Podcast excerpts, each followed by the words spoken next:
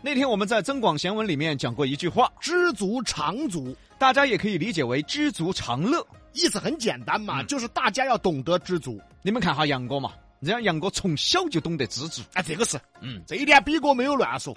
别个小朋友喝可乐，打开盖盖，呲那一下，杨哥在旁边闻到味道，他就满足了。先等，你等一会儿，哎，等一会儿。我是好 low 啊！别个小朋友喝可乐，我闻一下我就满足了哎，你不是吃过去闻的哈，啊！你是打开的时候那个那个气，哦，那个你吃过去闻就是漏，你吃了一下，你在旁边闻，这个不叫漏，那是啥？不是知足常乐嘛？是吧哪儿知足了？我根本就没尝到啊！啊啊，不说小时候不说有啊。后来别人杨哥长大了，进了社会，娶了老婆。虽然说一到晚上只要停电就找不到自己媳妇儿，但是别人也很 你先等，你再等一会儿 吧。有爪子了。我媳妇儿是叫黑里翘，对呀、但是也没那么黑啊。啊，一关灯找不着了，这是我媳妇儿是炭呐啊！哎，就说你知足常乐嘛。知足常乐。哎那我媳妇儿也不是炭呐、我媳妇儿是不是赛过猛张飞，还气死黑李逵？你看看形容多到 位，谁呀、还是他了解他媳妇哎儿。呀，这要说知足常乐的事儿，人比哥才是真正的知足常乐，嗯对不对？知足常乐，你真的要理解他的意思到底是什么，嗯，最终就在这个足上啊。对。比哥他属于有足他就乐呀、哪个足啊？哪个足啊？你看他能有腿，他能不乐吗？哎，好歹他有腿呀、腿乃足也，对不对？踢我没得练，也能说是脚啊，你没脚，这有脚有腿，比哥就乐。你爸。为什么要说这四个字呢？因为我们今天看见一条新闻，这个大爷啊，真的不知道知足啊。最近呢，家住重庆的八十八岁的李大爷离家出走了。八十八岁了，你啥没经历过呀？为啥还离家出走呢？后来经过警察的询问才知道，李大爷就说呀哎呀，我觉得在屋头太受气了。我那个工资卡，我三十多年都没见过了。：“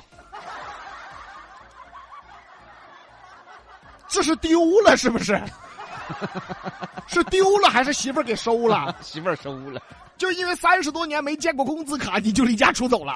对呀、大爷啊，你咋还没活明白呢？你该知足啊！啊你都八十八岁了，才三十年没见过工资卡，换算一下，你就是五十多岁的时候才开始见不到工资卡，对吧？你看下我们嘛，啊你看下我们广大的群众嘛，啊，还没到三十岁，我们就看 不到了啊。对了嘛，你起码都是五十多岁是看不到工资卡的呀。所以以大爷呀，你偷着乐去吧。在你年轻力壮的时候，至少还有工资卡，还可以随便支配啊。你看看我们这三十出头，风华正茂，啥都被收走了啊，喝过酒都要打报告、打申请啊。啊！想抽根好烟呢，提前两个月报备呀、大爷啊，我们才三十啊，大爷呀，你知足吧。不咋子呢，你都比我们多耍了二十多年啊，你还要爪子吗？真正的呀。再说了，你还有离家出走的权利啊！啊，我们那是被赶出去的呀， 对呀、 我们只要不赶，我们是绝对不会走的。对呀、走了去哪儿啊？走了吃啥呀？所以知足常乐真的是一句至理名言啊。但是人们的欲望又是非常强大的，有时候如果欲望和能力不匹配，那可能就要遭胀死。关胀是啥子事？你想啊，我想吃十斤的螃，但我的胃只装得下六斤，我非要吃十斤，胀不胀死嘛？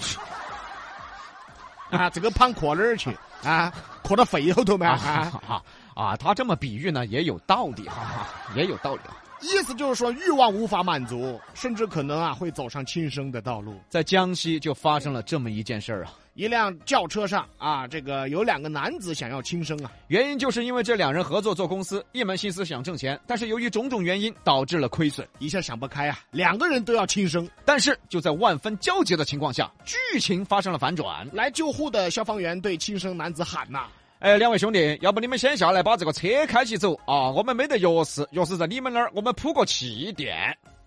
然后这俩男的真的下来了。就反转的就这么突然嗯，消防员都懵了。不是，我只是开个玩笑，你还真的下来啊？啊！这也太好劝了吧，这俩的哦，他们在那个汽车上面往下跳啊啊！啊，可能在楼上要跳，，对楼上要跳，底下有辆车，对，啊，然后消防员说呢，要不然你们把车开走，我们好铺垫子。哎他下来了，哎，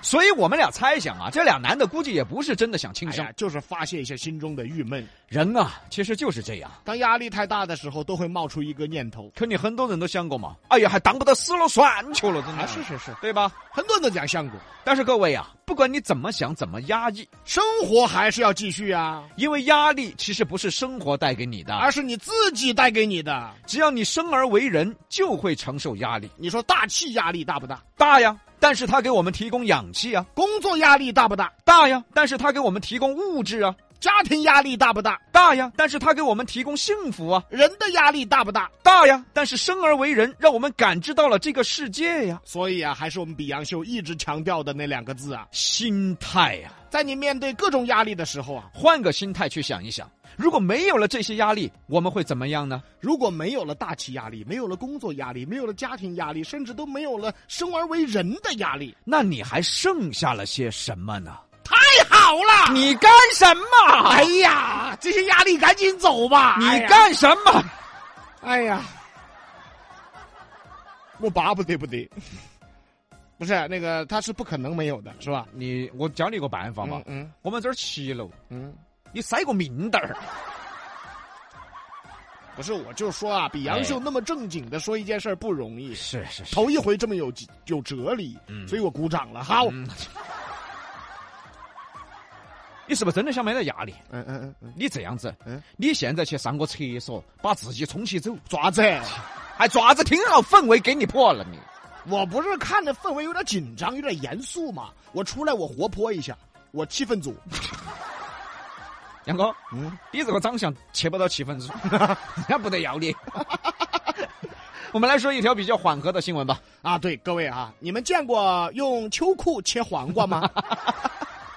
在辽宁锦州的一所高校，有学生表演用秋裤切黄瓜。当时这所高校啊，室外温度零下十四度啊，洗完的裤子被冻得嘎嘎的呀。就是属于那种帮硬的那种，然后看到啊，室内有个黄瓜，干脆来切黄瓜。这是咱们南方人可能一辈子都见不到的场景。所以在北方好啊，卖冰棍儿直接摆地上卖就行了。但是我在想一个问题啊，啥问题啊？那么冷，我咋去屙野尿呢？ 哎，你说屙都屙都不得遭处翻啊！谁让你在外面尿的呀？